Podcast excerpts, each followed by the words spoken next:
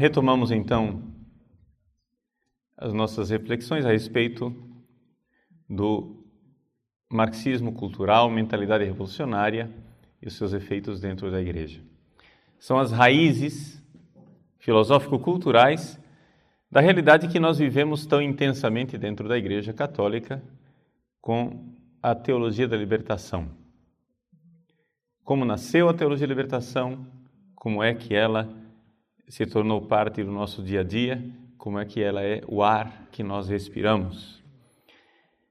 É isso que nós estamos tentando investigar.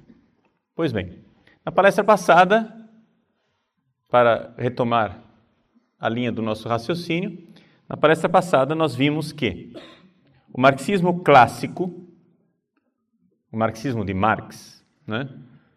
É, os marxistas costumam, os estudiosos de Marx costumam fazer uma distinção entre o marxismo, o pensamento marxista e o pensamento marxiano.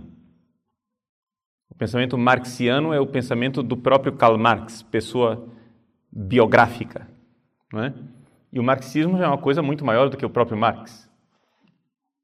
Então, o pensamento, o próprio pensamento marxiano, o próprio pensamento de Karl Marx já havia identificado que havia uma problemática cultural na alienação do proletariado quando ele diz que a religião é o ópio do povo. Mas isso foi analisado de forma mais sistemática por um pensador chamado Antônio Gramsci, que teve que viver a crise teórica do comunismo após a Primeira Guerra Mundial. A crise teórica do comunismo, só para vocês entenderem, gerou duas realidades bem distintas. Uma foi o fascismo, que é filho legítimo do comunismo, ou então filho bastardo, como queira chamar, né? mas em todos os casos é filho do comunismo. E o marxismo cultural. Como é que aconteceu isso? Vejam, Existe uma coisa muito importante no marxismo que os senhores precisam ter sempre em mente, senão não vão entender nada nunca. Que é o seguinte: se vocês quiserem entender o marxismo, vocês devem compreender que não existe verdade. Ok? Não existe verdade. Enquanto vocês estiverem fixados, tá? Estou ensinando vocês a serem bons marxistas. Enquanto vocês estiverem fixados nesta tara, né? nesta estupidez atávica de que existe uma verdade que vocês precisam ser coerentes e devem ser lógicos, vocês jamais serão bons marxistas.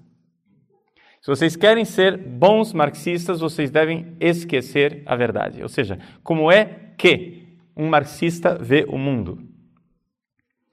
Existe um substrato do mundo real que é irracional. O mundo é irracional. Ok?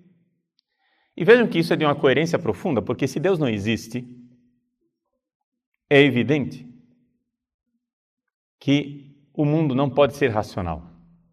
Porque para que houvesse cosmos, ou seja, ordem racional, deveria haver um intelecto criador. Não é? Se eu vejo ordem na natureza, algum intelecto pôs esta ordem. Isso é um, um, uma realidade não é? que todo mundo enxerga. O que acontece é que a visão tradicional de que esta ordem que está aí foi uma ordem criacional, ou seja, uma ordem que foi colocada aí pelo Logos divino, esta ideia veio abaixo por obra e graça de um cristão piedoso, devoto, beato, chamado Emmanuel Kant. Kant é um desses cristãos que, ou ingenuamente, ou por safadeza deliberada, não sei qual dos dois, porque isso daí quem vai julgar é Deus, eu não julgo consciências, eu estou julgando somente aquilo que ele fez externamente. Condenou a cultura ocidental à destruição. Por quê? Porque para Kant, senhores filósofos, vamos recordar um pouco, para Kant, o que está lá fora, o mundo em si, não é? O noúmeno, a coisa em si, ela é irracional, caótica, desconhecida. O que é que realmente existe lá fora nós não sabemos. O que nós temos acesso é a coisa para mim, ou seja, o fenômeno, aquilo que se me aparece, phainomai, e isto que me aparece é obra e graça de um intelecto, mas não é o intelecto criador de Deus, é o meu intelecto. As minhas categorias mentais é que criam esta ordem. Ou seja, quando Kant dá esse passo, meu irmãozinho, acabou tudo. Esquece. Entende? Se você der esse passo kantiano, então, por favor, por favor, senhores, parem com esta estupidez de querer conciliar o pensamento kantiano com o cristianismo, porque isso é absolutamente irrecuperável. É um negócio que não tem sentido. Ou seja, ah, mas Kant era cristão. Tudo bem, meu irmão. Eu não estou aqui querendo saber o que é que o, o, pensamento, o que é que ele era intimamente na devoção é, é, do seu pietismo protestante. O que me interessa não é a biografia kantiana. O que me interessa é o que ele escreveu na Crítica da Razão Pura, que foi o que mudou o destino do Ocidente. Ou seja, para Kant, a ordem da física newtoniana, que era, na verdade, o que ele queria salvar, a física de Newton. Kant era um grande admirador de Newton. A ordem que eu vejo na física, que tudo funciona, não está lá fora, não está no noúmeno, na coisa em si. Não, esta ordem não foi colocada lá pelo Criador que tudo fez de forma ordenada e racional? Não. Essa ordem eu a impus à realidade pelo meu intelecto. Então, a física de Newton funciona para Kant não porque o mundo é assim, mas porque todas as cabeças são assim. Portanto, você faz um cálculo e esse cálculo da física terá o resultado idêntico ao meu cálculo, porque a minha cabeça funciona do jeito que a sua cabeça funciona, então é o meu intelecto quem impõe uma ordem a isso. É evidente que isso é um pensamento absolutamente autocontraditorio. Não é? É um exemplo, é, digamos assim, monumental de paralaxe cognitiva. Quem não sabe o que é isso, vai ler Olavo de Carvalho e os senhores saberão. Ou seja, é um, não é só uma questão de simples incoerência é uma desonestidade intelectual de um sujeito que se coloca no lugar de Deus e ninguém mais sabe como é o mundo real a não ser ele. Ele é o narrador onisciente que, entende? Que sabe como é o mundo real. Mas você não sabe como é o mundo real, você só sabe do fenômeno. Mas Kant, não é? Que deve ser a quarta pessoa da Santíssima Trindade, sabe como é o mundo real. Muito bem. Mas vejam o passo tremendo. A realidade é absolutamente caótica e irracional. Quem é que cria a racionalidade? O intelecto humano. O marxista pensa isto, mas não pelas razões kantianas, de achar que nós temos categorias, mas pelas razões marxistas de ideologia. Ou seja, a ordem que você impõe ao mundo irracional é uma ordem que traduz os seus interesses de classe. Ou seja, existe uma superestrutura. A superestrutura para Marx é o quê? É a religião, é a filosofia, é o direito, é a ética, ou seja, aquelas três colunas a respeito das quais falava o Papa Bento XVI, são para Marx uma superestrutura que justificam o status quo, que justificam a situação opressora na qual a sociedade se encontra. Então, quando eu, eu crio essa cultura. Vamos resumir essa história toda com a, palavra superestrutura, né? Vamos resumi-la na palavra cultura. Quando eu crio com a minha mente uma cultura, aquela cultura está defendendo os meus interesses de classe. E aí eu pego essa cultura e inoculo essa cultura no subconsciente das pessoas. E as pessoas tornam-se profundamente alienadas porque beberam desse veneno. E então, as pessoas começam a defender os meus interesses de classe, porque elas beberam a minha religião, elas beberam a minha filosofia, elas beberam o meu direito e esta lógica burguesa irá defender os meus interesses de classe. É por isso que os marxistas não debatem. Se vocês estão querendo debater com marxistas, meu irmãozinho, você pegou o trem errado. Você perdeu o trem da história, como eles dizem. Por quê? Porque enquanto nós, escolásticos, estamos querendo debater com eles, eles não querem minimamente debater. Por quê? Porque se eles começarem a debater com você, eles estão entrando na sua lógica burguesa e eles perderão. O que um marxista faz não é debater, o que ele faz é denunciar a lógica burguesa. Um exemplo bem claro para vocês. Em 1995, eu era professor numa universidade em Campo Grande, Mato Grosso do Sul, e eu fui convidado para ser palestrante numa semana filosófica, como eu estou fazendo aqui, né? num congresso teológico. Então, estava lá fazendo uma palestra sobre é, filosofia. Não me lembro exatamente o tema. Acontece que no intervalo foi aberto para as perguntas e veio um barbudinho com anel de tucum no dedo,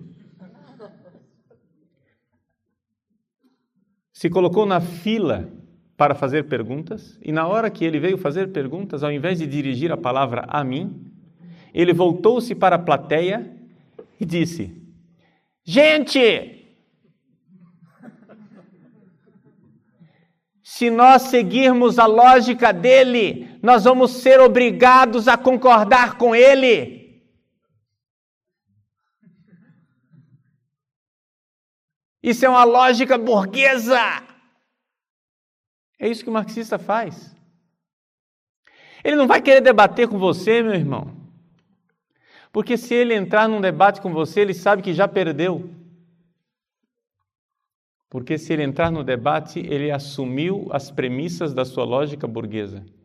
A única coisa que ele vai dizer é denunciar. Já ouviu falar desse negócio? O importante é anunciar e denunciar. Já ouviu isso? Eles vão denunciar o que? Eles vão denunciar a sua lógica burguesa. Eles vão denunciar que você está a serviço do sistema opressor. Entendeu? Que você é um agente da Matrix. Entendeu? Vocês assistiram o filme Matrix, né? Matrix, não tem os agentes? O Keanu Reeves, né? O nome é Neo, né? O nome dele?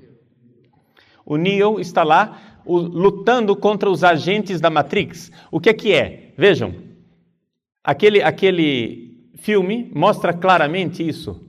Existe um substrato do mundo real que é irracional, e então se cria em cima uma superestrutura que é a Matrix, que é um programa, As pessoas são programadas para ver o mundo daquele jeito.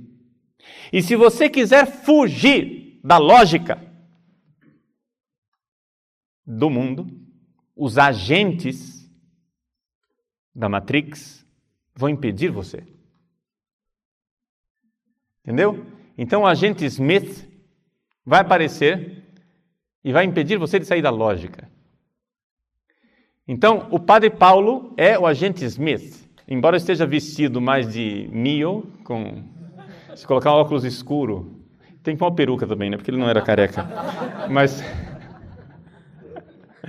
embora esteja com a batina do do Keanu Reeves, né, no filme, na verdade eu desempenho o papel de agente Smith.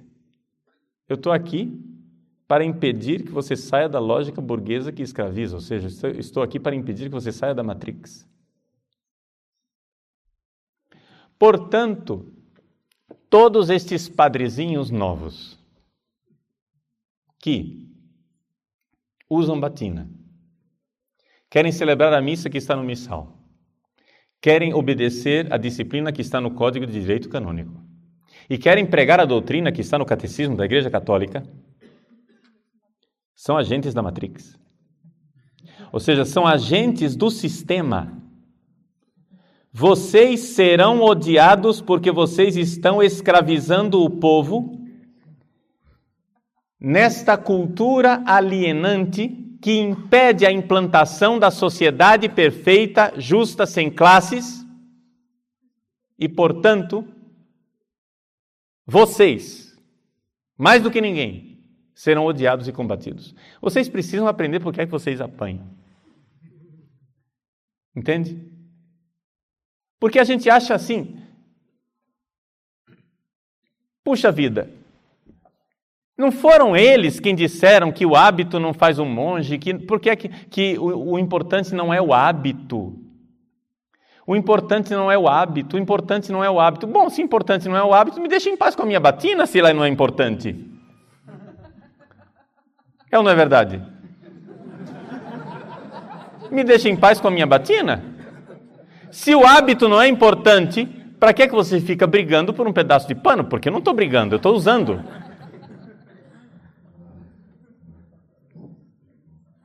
Eu vou tranquilamente em reuniões de padres, onde 60, 70, 80 padres estão vestidos né, em manga de camisa, traje civil, tranquilo. Eu não me incomodo que os 70 padres estejam vestidos em manga de camisa, mas os 70 se incomodam que eu esteja de clergyman ou de batina. Por quê? se o hábito não é importante? Porque o hábito é importante. E o hábito faz parte do projeto. Porque a guerra é cultural. Então vocês têm que entender que nunca as coisas são como está sendo dito. Assim como eles não entram em debate com você porque se eles entrarem na sua lógica, eles irão perder. Assim também é necessário que você entenda que é tempo perdido você entrar num debate com eles de lógica aristotélico-tomista, porque este debate não irá levar a lugar nenhum por quê? Porque o debate, que, aquilo que Platão chamava de dialética, aqui a palavra dialética não quer, tem nada a ver com aquilo que Hegel chama de dialética, tá? Porque a dialética clássica, filosófica, tem um pressuposto. Para que você entre num debate filosófico, existe um pressuposto, que é a honestidade moral dos, dos debatedores. Ou seja, que as pessoas estejam buscando a verdade. Para eles não há verdade. Portanto, eu acho que todos nós já tivemos essa experiência infeliz de debater com um teólogo liberal da libertação que parece um bagre ensaboado. Quando você acha que o pegou, ele muda de opinião. Entende? Quando, por exemplo, ele começa dizendo: Vamos supor que você usa batina, é romano, gosta de liturgia tradicional, isso e aquilo, e ele diz: O que é que você esconde atrás desta batina? E começa a jogar a isca, supondo que atrás da batina você esconde uma tendência homossexual, que você é um homossexual enrustido, e que na verdade você gosta de roupa e de exterioridades, porque você é um hipócrita. Aí, quando no meio do debate ele começa a notar que você está condenando o que ele acaba de condenar, ou seja, ele diz: por que esses padres que andam de batina depois são homossexuais com a tendência não sei o que, etc. Aí você começa a falar mal do homossexualismo. Imediatamente ele começa a defender o direito dos homossexuais. Mas não era você que há cinco minutos atrás falava mal dos padres homossexuais? Entende? Ou então você começa a fazer a apologia do celibato, da necessidade da castidade, isso e aquilo, etc e tal, e ele pula do outro lado dizendo que o celibato é uma instituição opressora. Mas não era você quem me acusava há cinco minutos atrás de não seguir o celibato e de ser hipócrita? Ora, se você defendia o celibato há cinco minutos atrás, por que, que agora você está dizendo que o, que o celibato é o fim da picada? Vejam que eles não têm a mínima dificuldade.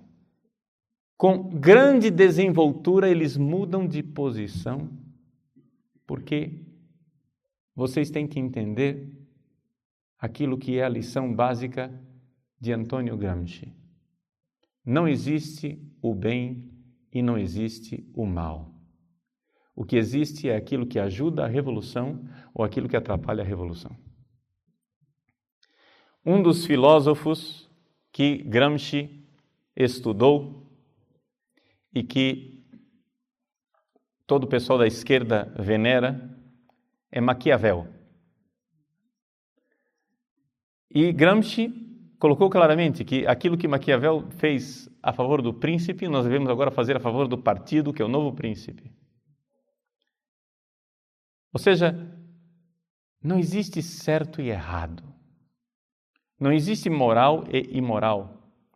Eles conhecem a sua lógica burguesa e sabem que você tem um apego atávico ao bem e ao mal, a distinção do que é certo e do que é errado, do que é moral e imoral, do que é ético e não é ético, e ele irá usar isso contra você.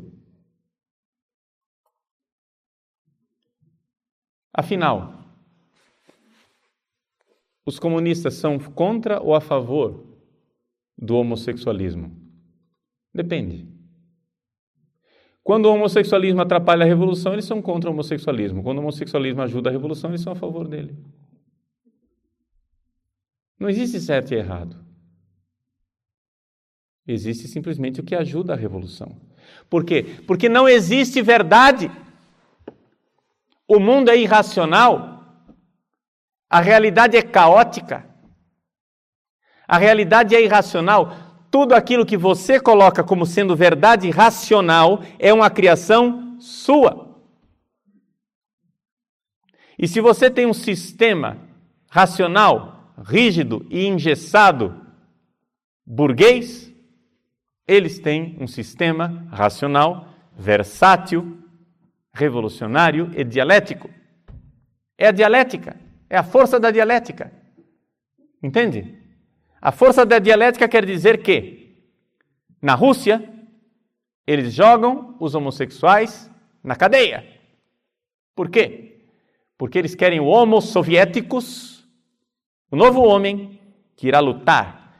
E o homossexualismo é uma falta de virilidade, é uma falta de força, é uma falta de é, capacidade de luta, de potência. Masculina. E, portanto, isso vai prejudicar a causa revolucionária, homossexuais todos nos campos de trabalho, nos gulag. Mas, por outro lado, esses homossexuais são absolutamente indispensáveis e importantíssimos para derrubar o sistema ocidental. Então, os mesmos comunistas que põem os homossexuais na cadeia em Cuba irão despejar rios de dinheiro para fazer passeatas gay na Paulista. Por quê? Porque os direitos homossexuais irão trazer abaixo, abaixo o sistema. Compreendem a, a lógica? Ou seja, a lógica é uma lógica dialética. Não existe verdade, existe aquilo que é oportuno. Existe oportunismo, ou seja, é lógica maquiavélica. Portanto, não há dificuldade nenhuma do senhor Luiz Inácio da Silva, o Lula, Luiz Inácio Lula da Silva, dizer na mesma semana que ele jamais foi de esquerda. E na mesma semana, ele viajar para Cuba e lá ser condecorado como um dos políticos que mais ajudou a causa revolucionária na história recente da América Latina. Isso aconteceu na mesma semana. Não há problema. Por isso, não há problema um revolucionário irá vestir batina, rendas, casula, incenso, mitra, báculo, o que você quiser, brincos, peruca, sapatilha, o que quiser, desde que isso ajude a causa revolucionária. Compreende isso? Então, cuidado com as aparências. Cuidado com as aparências. As aparências enganam. Novamente, você irá avaliar a atuação de uma pessoa não exatamente pela propaganda que ela faz, mas avaliando contra o que ela luta. Não existe verdadeiro amor pelo bem se você não odeia o mal. Você pode usar o bem como um simples espantalho, como um simples boneco de pano para atrair os bobocas. Mas o que irá dizer se você realmente abraçou o bem é se você está combatendo o mal dentro de você e fora.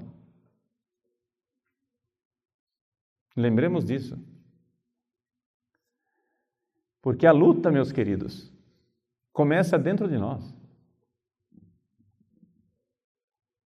Muita gente me pergunta, Padre Paulo, o que é que nós precisamos então fazer para acabar com esta ideologia marxista que está acabando com a igreja etc. tal? Primeira coisa, se converta. Primeira coisa, faça jejum, reze, Seja um bom cristão, siga o exemplo dos santos. Odeie seu pecado. Confesse-se toda semana. Viva uma vida ascética. Faça penitência. Odeie o seu próprio pecado. A luta começa com você porque não é contra a carne e contra o sangue que nós lutamos, mas contra os espíritos malignos nos ares.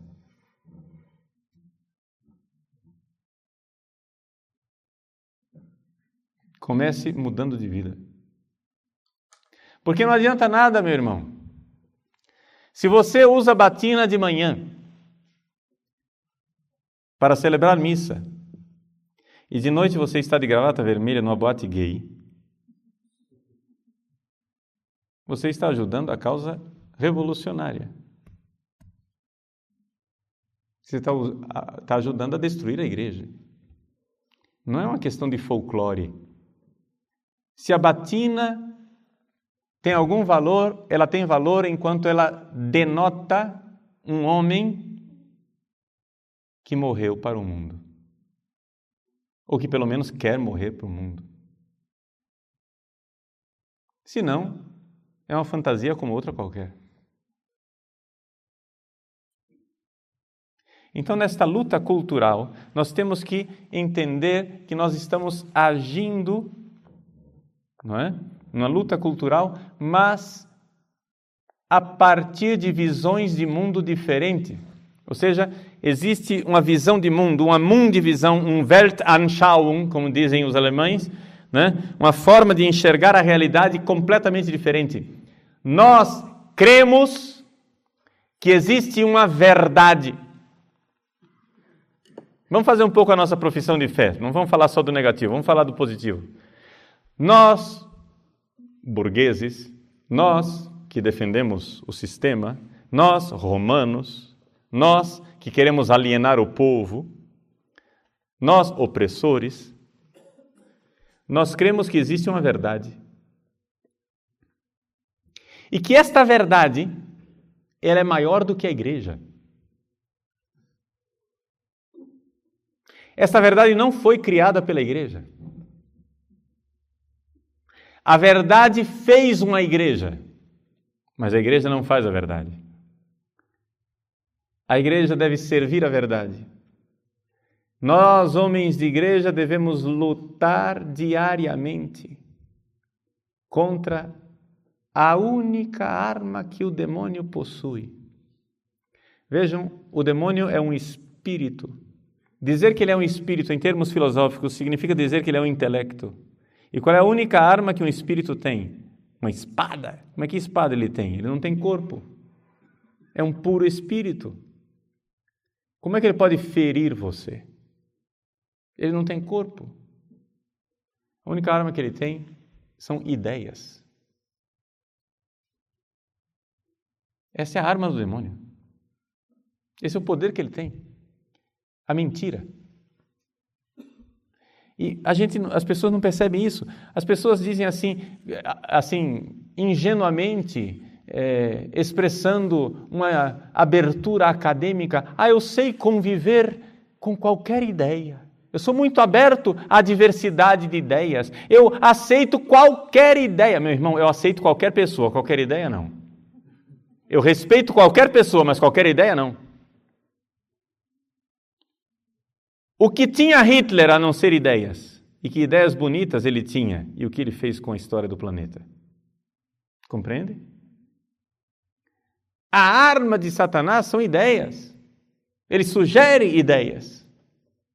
Vai, vai ser legal.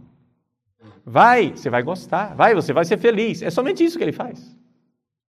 Ele te dá ideias. Só que existem ideias más Existem ideias que não têm o direito de existir.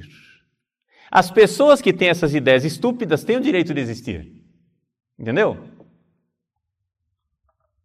O que nós temos que ser capazes de dizer e de fazer é o seguinte: meu irmão, eu amo você, estou me entregando pela sua salvação, mas eu odeio a sua ideia, o seu pecado e o que você está fazendo.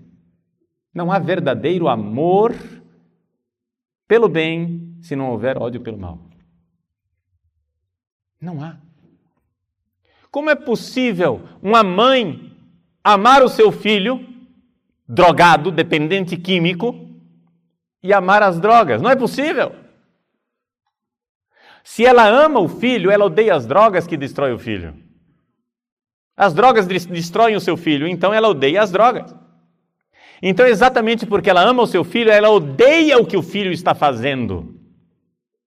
Se nós quisermos ter verdadeiro amor pela humanidade, nós precisamos odiar o pecado da humanidade que está levando a humanidade num bloco de carnaval, de forma festosa, alegre e contente para o abismo. Nós somos uma humanidade que, em bloco, festosa e alegremente, vai caminhando para o abismo da autodestruição. E o melhor serviço que nós podemos fazer ao homem moderno é dar-lhe uns tapas para acordá-lo do seu sonambulismo suicida.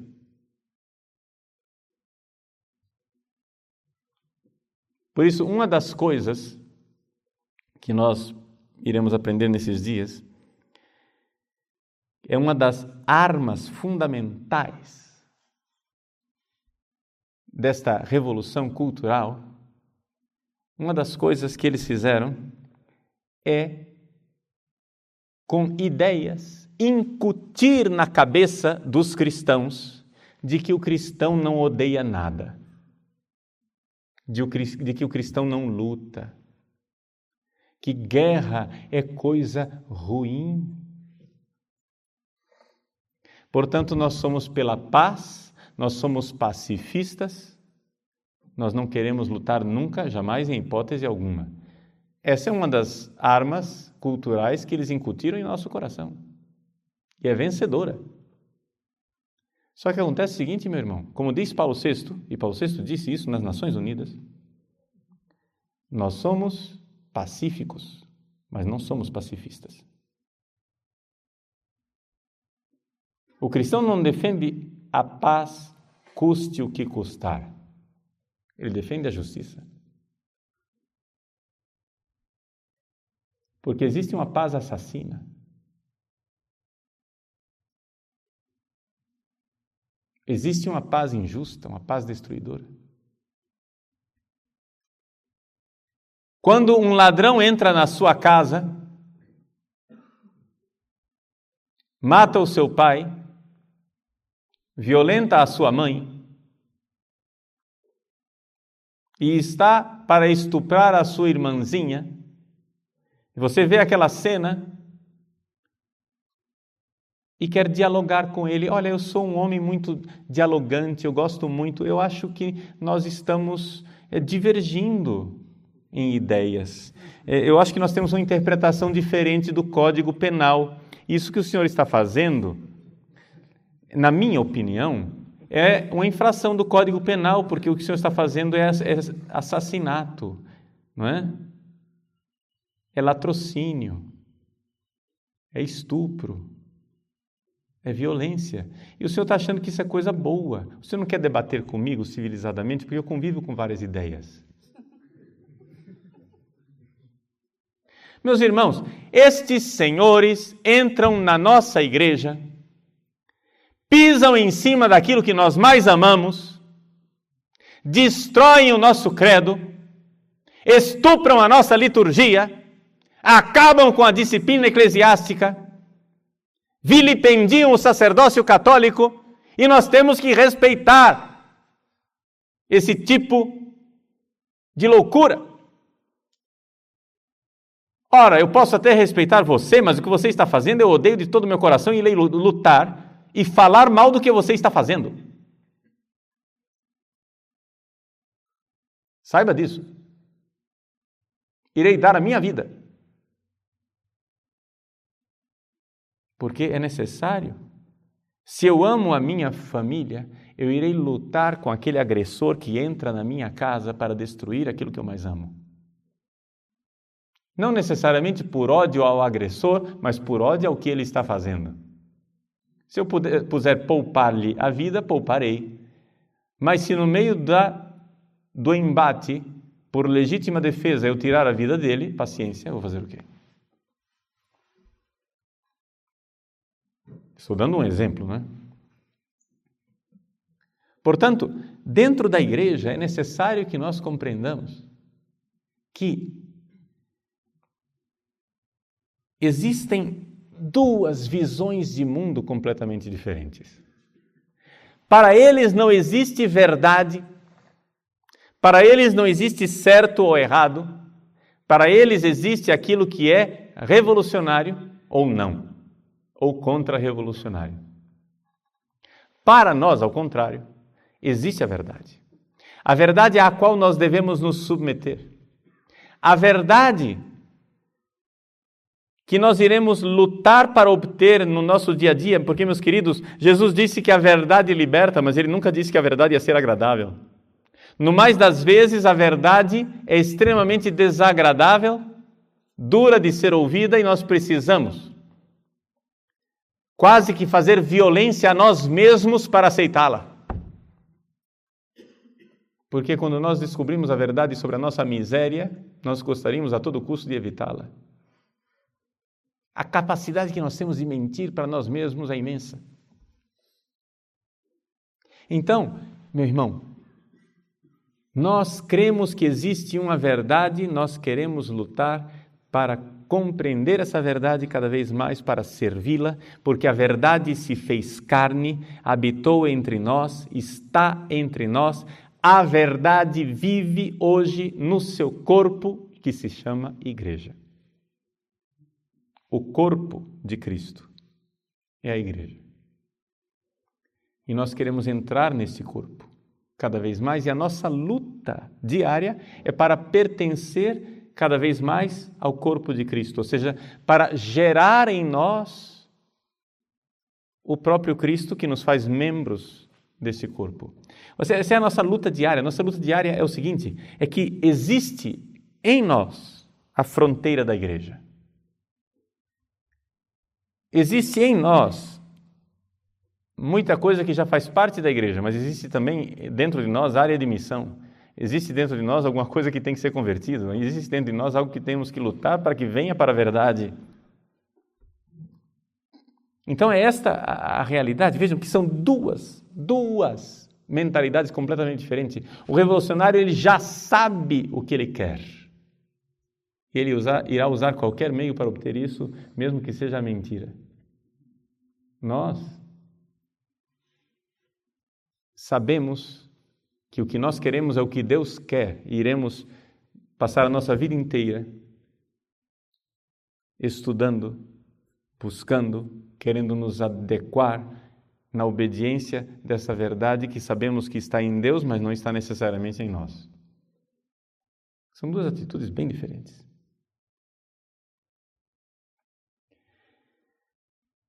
Vejam que eu vou traçando a história e vou aplicando ao nosso dia a dia, porque não adianta eu só dar um, para vocês um, uma noção teórica. Pois bem, Antônio Gramsci, então, colocou como projeto para a implantação do socialismo e do marxismo a destruição lenta gradual, anônima, invisível e imperceptível da cultura ocidental. É necessário destruir a cultura ocidental. Eles são movidos por um ódio à cultura ocidental. É necessário destruir isso, acabar com isso. Como iremos fazer isso? Ele chama isso de modificação do senso comum. O que é a modificação do senso comum? Vejam, é necessário lembrar que Gramsci, como todo bom marxista, ele é anti-intelectualista. Anti-intelectualista quer dizer o seguinte: não existe verdade, o que existe é simplesmente uma ideologia para se alcançar alguma coisa. O mundo ele é irracional, a verdade é superestrutura, é uma criação fictícia do homem. Muito bem. Então, se é assim, nós não precisamos ter uma grande estrutura. Uma grande estrutura. Não. Basta que essa estrutura seja convincente. Basta que a ideologia seja convincente. Então, a coisa aqui é lutar para, para um jogo de marketing. Entenderam? Não existe verdade, o que existe é marketing. Por exemplo, por que, é que eu disse para vocês que o fascismo foi um filho bastardo do comunismo? Porque Mussolini e Hitler, que queriam as mesmas coisas que Lenin e Stalin queriam, ou seja, eles queriam o quê? Queriam uma sociedade que não houvesse mercado livre, queriam uma sociedade onde houvesse justiça, queriam uma sociedade onde houvesse igualdade, eles queriam as mesmas coisas. Queriam um Estado forte que implantasse isso através de uma ditadura totalitária. Eles queriam as mesmas coisas. Mas a diferença é que Mussolini e Hitler achavam que a ideologia de classe, ou seja, essa ideia de que nós temos que lutar para os nossos direitos de classe, não era um chamariz atraente o suficiente, não era marketing fascinante. Eles notaram que durante a Primeira Guerra Mundial, os alemães lutaram contra os franceses e que havia esse sentimento patriótico. Então, vamos usar o patriotismo como bandeira para trazer as pessoas. E criaram o fascismo. Ou seja, qual é a diferença básica entre Stalin e Hitler? O marketing, só isso. Enquanto o marketing de Stalin é o marketing do trabalhador, do proletário, da lógica de classe, do interesse de classe, o marketing de Hitler era a nação, a raça, é? o interesse da nação e da raça, porque ele achava o marketing mais interessante, mas basicamente estavam fazendo as mesmas coisas. Então a mentalidade revolucionária, ela muda, ela metamorfoseia o marketing conforme a época, desde que ela consiga obter o que ela queria obter. Então, quando Stalin, Lenin e Stalin pretenderam implantar o socialismo através de uma sociedade ateia, perseguindo a igreja. Agora, os novos marxistas, do, do marxismo cultural atual, descobriram que é um mau negócio esse marketing de perseguir a igreja. Porque que, quando você perseguir a igreja, você sempre terá pessoas de bem, pessoas de Deus que irão se opor a isto. Se você se opõe frontalmente à igreja, você vai ter claramente opositores e você não vai conseguir. Quanto mais cristãos você mata, mais mártires você cria. E quanto mais mártires você cria, mais forte fica o movimento cristão. É um negócio contraproducente. Então vamos fazer o seguinte: vamos entrar na igreja. Vamos fazer nós a nossa igreja. Vamos entrar na igreja e mudá-la desde dentro. Ora, o que é a igreja católica tradicional? É uma instituição hierárquica com uma economia sacramental Entendam a palavra economia aqui, os filósofos, por favor, aprendam com os teólogos que a palavra economia não tem nada a ver com dinheiro. Economia quer dizer, nesse caso aqui, não é? uma série de ações onde Deus age na história para nos salvar, ok? Economia em teologia é tudo aquilo que Deus faz na história para nos salvar, para nos levar para a casa do Pai. Isso é economia. Pois bem, a Igreja Católica é uma instituição hierárquica com uma economia sacramental que tem por finalidade última nos levar para o céu. Isso é a Igreja Católica. Ora, vamos mudar a natureza da Igreja Católica transformá-la numa sociedade igualitária, não hierárquica. Onde não haja uma economia sacramental, mas haja uma luta social, cultural, um marketing para transformar num, numa engenharia social a sociedade e implantar um paraíso aqui. Aqui, imanente. Imanentização da escatologia. Aquilo que é o bem escatológico transcendente que nós esperamos no céu foi trazido pelos marxistas para este mundo. É aqui que interessa. Será aqui nesse mundo o paraíso. E nós precisamos então fazer com que a igreja seja uma sociedade igualitária que implante, por método de engenharia social, um paraíso terrestre, uma terra sem males, o reino. Vejam a metamorfose, vejam a alquimia dessas pessoas. Vejam como eles conseguiram, desde dentro, transformar a igreja. Enquanto antigamente todo marxista abominava a religião,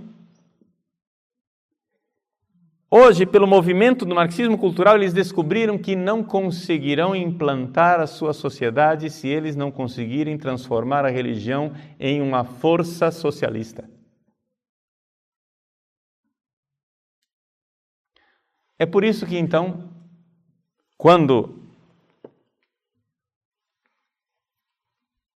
o Papa João Paulo II, em visita à América Central, encontrou o padre Ernesto Cardenal, que se fez ministro de um governo comunista. Ao descer do avião, o Papa João Paulo II fez uma, uma das cenas históricas mais marcantes da recente historiografia eclesiástica. Ele desceu do avião, Padre Ernesto Cardenal vestido de leigo, de boina, de barba, se ajoelhou para beijar a mão do Papa. O Papa, então, ali mesmo, na frente das câmeras de televisão, lhe dirigiu uma reprimenda com dedo em riste, fazendo gestos de repreensão para que ficasse bem claro para todas as câmeras e todo mundo que assistisse que aquilo não era uma conversa amigável.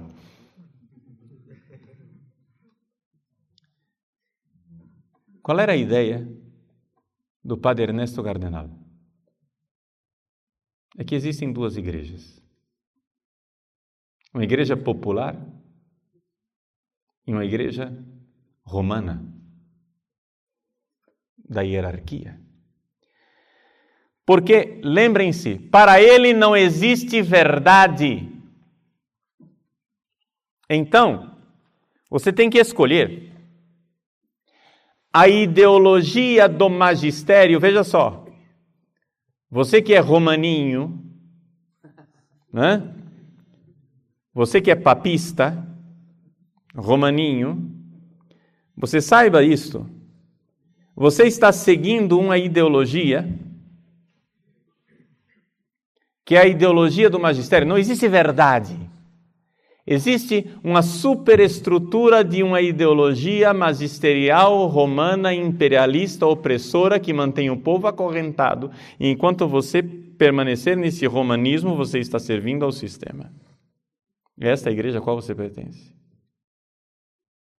E existe uma outra igreja, a igreja do padre Ernesto Cardenal, que é a igreja popular mas não sou, sou eu quem digo isso, isso é o que ele diz. Assim de claro. Uma igreja popular que, a verdade não existe. O que existe é ideologia, que cria, que é instrumento de implantação da ideologia partidária, da verdade criada pelo partido. Então, meus caros, aqui está a realidade, não é? A realidade. Não existe verdade. O que existe é luta de classes. Compreendem isso? Então, quando vocês usam batina, vocês acham que estão fazendo uma coisa muito ingênua. Mas vocês, na verdade, estão acorrentando o povo numa igreja hierárquica. Porque vocês estão se fazendo diferentes do povo. Enquanto a igreja, enquanto o padre, não é diferente do povo. O padre, quantas vezes você já ouviu essa frase? Olha, não se esqueça de suas origens. O que quer dizer essa frase? Você saiu do proletariado. Sua família é uma família pobre. Quando você, que saiu do proletariado, começa a usar calça social e começa a se vestir de burguês, você esqueceu as suas raízes, você esqueceu a classe que você representa, você esqueceu os seus interesses de classe e começou a defender os interesses de classe do opressor. E está servindo ao opressor. Você tem que entender o que está por trás dessas frases. Então, esta é a, é a realidade. Para Gramsci não existe verdade. Ele é anti-intelectualista. Então, como é que nós vamos fazer para transformar o senso comum? Vou ensinar a vocês a serem bons gramscianos. Quem aqui for professor de seminário, aprenda como é que se perverte um seminarista. Você faz o seguinte: eu sou professor de, sei lá, me diz uma matéria aí, por favor. Hein? Uma, teolo, uma matéria teológica. Eucaristia. Eucaristia. Muito bem. Eu vou ser professor de Eucaristia. Então, teologia sacramental, tratado a respeito da Eucaristia.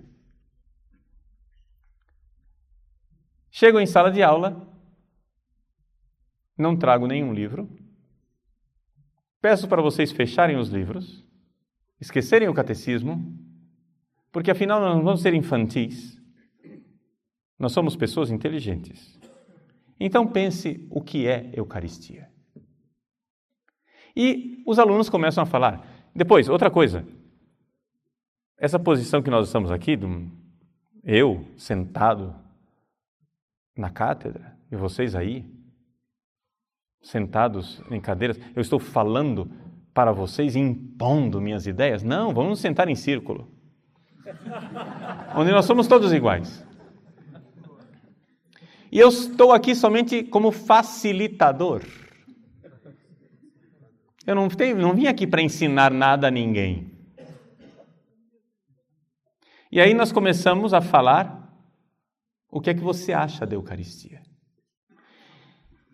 Quando você diz alguma coisa a respeito da Eucaristia que seja revolucionária, a Eucaristia é a partilha do pão. Eu, como professor, enfatizo aquilo. Vejam, isso é importante o que ele está dizendo. Que observação inteligente! Você é perspicaz, você é muito crítico e você elogia e enche o ego daquele seminarista, ele se enche, né? é o balão, a vaidade. Não existe coisa melhor do que usar a vaidade das pessoas. Depois, um outro romaninho, vestidinho de calça social com a camisa abotoada até aqui, manga comprida, com o tercinho pendurado no bolso, diz: a Eucaristia é o sacrifício de Cristo na cruz. Mas você precisa ser mais crítico, meu filho. Você não pode. Você não, não, veja, veja a ingenuidade do que você está dizendo. Isso era o professor que não queria ensinar nada, hein? Ele não queria ensinar nada. Você é muito ingênuo. Porque veja, quando é que Jesus instituiu a Eucaristia? Foi na última ceia, era uma refeição. Que bobagem! A Eucaristia é uma refeição onde Jesus ensinou a partilha, onde Jesus, a Eucaristia é serviço. Olha o que Jesus fez na Eucaristia.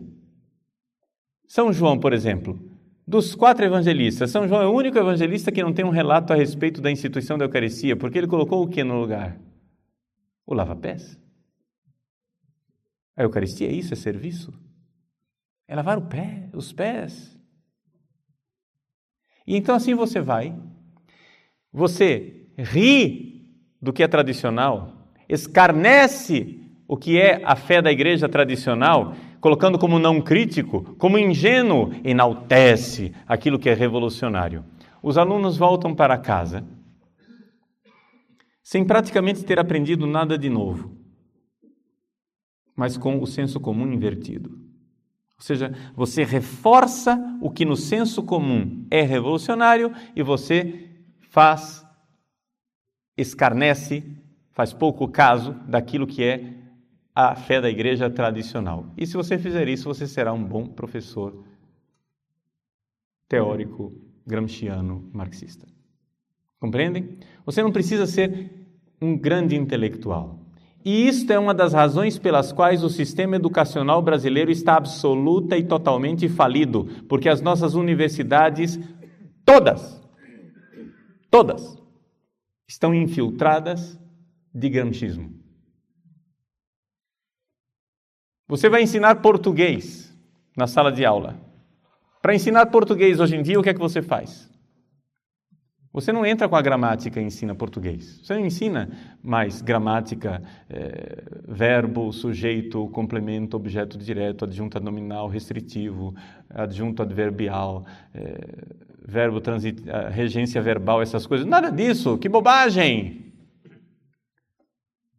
O português é para comunicar. Nós estamos aqui para fazer comunicação. Então você vai dar um texto para o aluno de um tema social que você queira debater, e você vai debater política enquanto está sendo pago para ensinar português.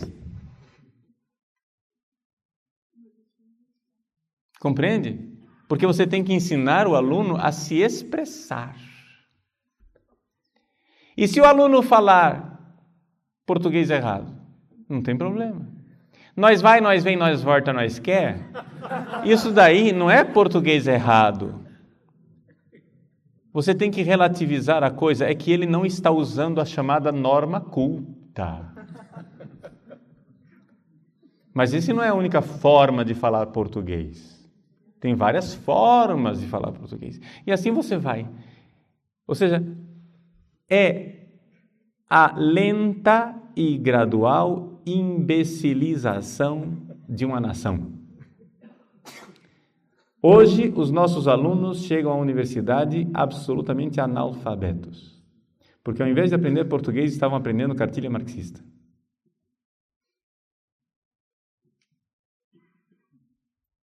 E isso ajuda muito, porque afinal das contas, se eu quero implantar o socialismo, eu preciso dominar a sociedade, e para dominar, nada melhor que dominar uma classe de idiotas.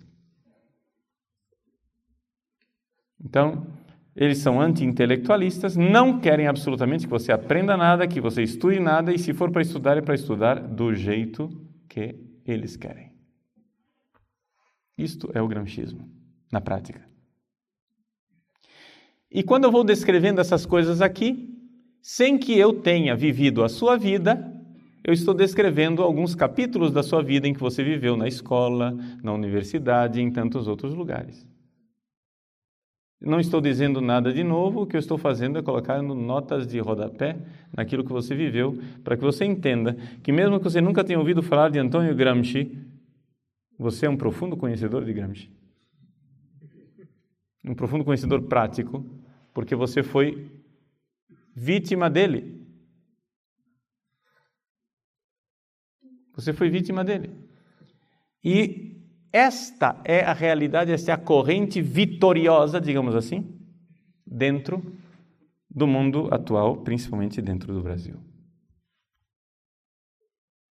Então, um pouco, é, eu sei que a forma que eu estou expondo as coisas não é tão acadêmica no sentido de sistemática, etc., mas é que eu gosto muito de colocar os princípios e logo levá-los à prática, porque senão eu dou aqui uma aula teórica que você depois não sabe reconhecer no, no, no mundo real aquilo que, que eu estou dizendo. Então acho que é muito mais interessante nós colocarmos os fundamentos básicos teóricos, filosóficos e depois reconhecê-los na realidade.